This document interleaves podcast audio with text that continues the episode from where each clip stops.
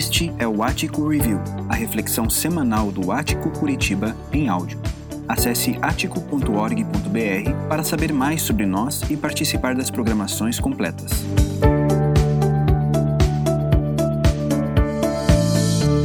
Olá pessoal, estamos de volta, mais uma mensagem em torno dessa série Personagens da Minha Vida. Já consideramos aí as diferentes manifestações e consequências da nossa personalidade, mas ainda falta a gente tratar como uma transformação é possível, especialmente quando o coração está dividido. Esse é o nosso assunto de hoje. O Exterminador do Futuro é um filme de ficção que fez muito sucesso. Nele, em 2029, uma inteligência artificial chamada Skynet sai de controle e vai considerar todos os humanos uma ameaça. E por isso uh, são procurados pelos caçadores assassinos.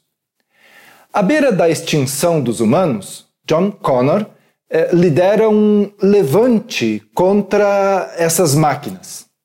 A Skynet envia um desses robôs assassinos, o T-800, interpretado por Arnold Schwarzenegger, eh, disfarçado de humano, para matar eh, a Sarah Connor, mãe de John, antes mesmo dele nascer.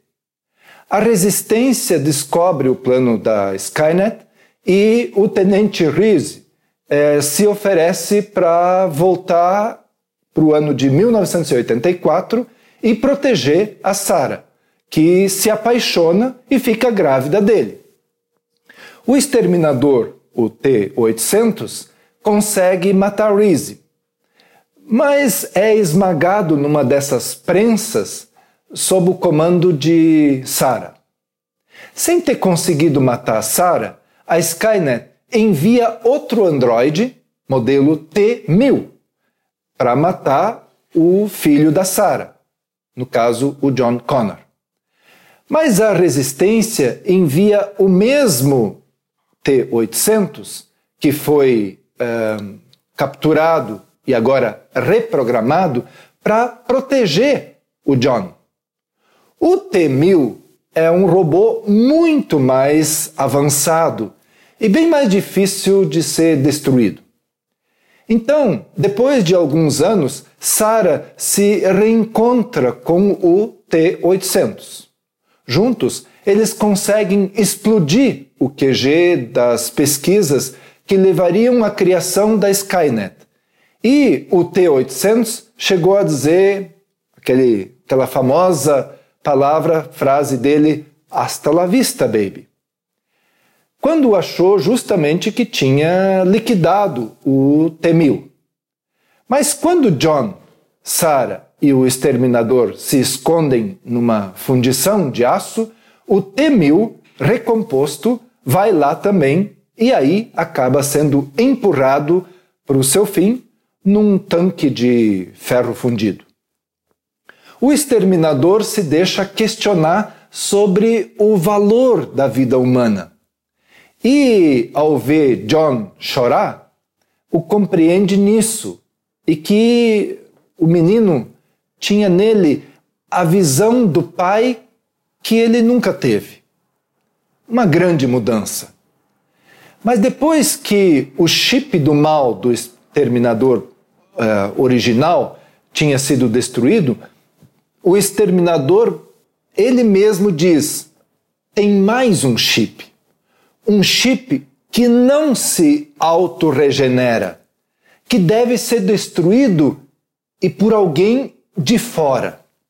O que chama a atenção do filme O Exterminador do Futuro?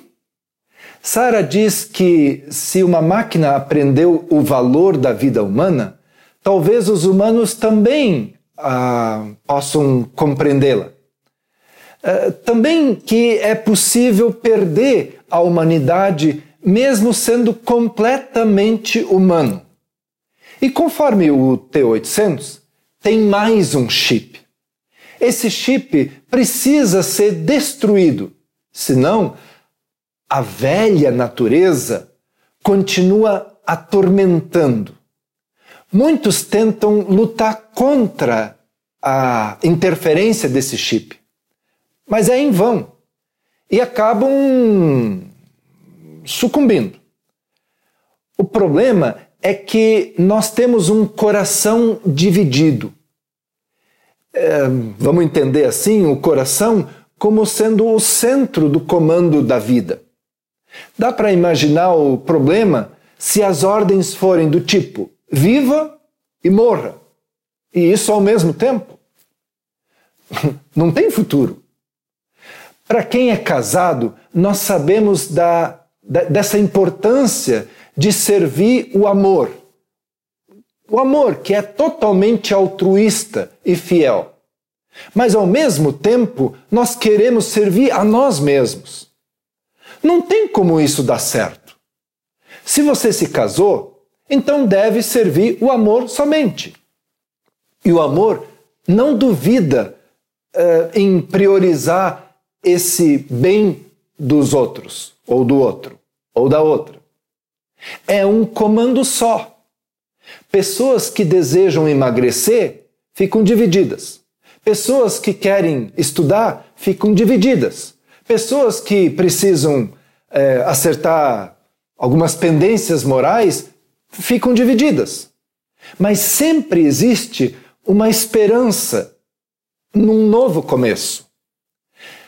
Claro que tem situações é, que são muito complicadas que parece que não tem jeito. Internamente, nós estamos amarrados de uma forma tal que a gente nem, nem vê possibilidade de se levantar mais uma vez e de começar tudo de novo. E se não bastasse isso, os comentários dos outros, aqueles que a gente escuta e que acabam interferindo são do tipo: não adianta mudar. Ou ainda, é, para onde você pensa que está indo? Enfim, essas coisas nos prendem. Para viver é preciso disposição para pagar um preço. E isso vai significar uma entrega e também um sacrifício. Mas entrega e sacrifício não são populares hoje em dia. Por isso, nós precisamos fazer aquilo que nos cabe, que basicamente é uma decisão que é verdade, é ousada, uma decisão para começar de novo. Começar de novo não é algo fácil. Não é algo que que a gente tem entusiasmo. Por quê? Porque pede da gente renúncia e esperança. Nós até falamos disso, mas muitas vezes eh, nós não conseguimos porque existem em nós muitos, muitos reflexos uh, do velho chip, daquela velha natureza. Quando nós optamos pelo deixa comigo, deixa que eu consigo, eh, nós acabamos ignorando quem, quem de fato tudo pode e nós sofremos as consequências disso. O apóstolo Paulo diz: Pois há em nós uma raiz de egoísmo que guerreia contra a liberdade do espírito. Essa liberdade ela é incompatível com o egoísmo. São dois modos de vida opostos. Não dá para viver com os dois, porque não escolhem o caminho do espírito? Pergunta o apóstolo Paulo. Admitindo ou não, todos nós já estamos nesse conflito. As obras desse chip são bem conhecidas de cada um de nós. E nelas, normalmente, nós cedemos mais do que resistimos.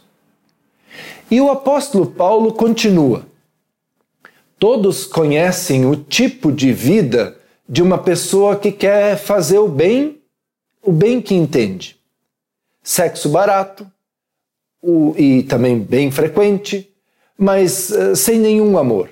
Vida emocional e mental detonada, busca frenética por uh, felicidade sem satisfação, deuses que não passam de peças decorativas, religião de espetáculo, solidão paranoica, competição selvagem, consumismo insaciável, temperamento descontrolado, incapacidade de amar e de ser amado, lares e vidas divididos, coração egoísta e insatisfação constante, costume de desprezar o próximo, vendo todos como rivais, vícios incontroláveis, tristes paródias de vida em comunidade. E se eu fosse continuar essa lista, ela seria enorme. Ele escreve isso lá aos Gálatas. O chip da velha da velha natureza, ele tem que ser exterminado. E nós precisamos querer que isso aconteça. Só que sozinhos não, não dá, não é possível. Por isso, Jesus disse que nós precisamos nascer de novo, nascer do Espírito. Ele disse isso para Nicodemos. Nicodemos era da turma dos fariseus. Mas um pouco antes, é, já se lê sobre esses judeus tão religiosos que ele, ele, Jesus, os conhecia muito bem, por dentro e por fora, e sabia que não eram dignos de confiança. Não precisava de nenhuma ajuda para conhecê-los por dentro. Evangelho de João, capítulo 2, fala disso. Esses fariseus não se convenciam do seu estado de tão perdidos em si mesmos. Nicodemos gira em torno do que ele pode fazer. Mas Jesus não está nem aí para a capacidade humana. Ele se fixou no que Deus diz e no que Deus faz. A nossa vontade pode lidar somente com o, aquilo que é o exterior. Essa mudança por fora dura pouco tempo e é ela é insuficiente para uma, para uma transformação interior. Tanto o nosso esforço e também a falta de esforço não podem mudar é, quem nós realmente somos. É, nós não mudamos porque deixamos de fazer isso ou aquilo, nem porque a gente começa a fazer isso ou aquilo. Só esforço não basta. É preciso uma entrega e uma entrega completa. É preciso se colocar no lugar onde e com quem a mudança pode acontecer. Nicodemos era bem certinho, vamos dizer assim, mas ele ainda precisava nascer de novo. Isso é obra de Deus porque ninguém jamais deu a luz a si mesmo. Para que o Espírito Santo de Deus produza em nós uma transformação de vida, ele vai exterminar o que aquilo que nos mata, desde que a gente permita. E é exatamente isso que nós não controlamos. É isso do que nós mais precisamos. Por isso, Deus é, nos oferece assim, conforme o profeta Ezequiel: Darei a vocês um coração novo, porei um novo espírito em vocês. Removerei o coração de pedra que tem e o trocarei por um coração que vive segundo a vontade de Deus. não segundo a própria vontade. E que assim seja. E nós eh, então encerramos essa série.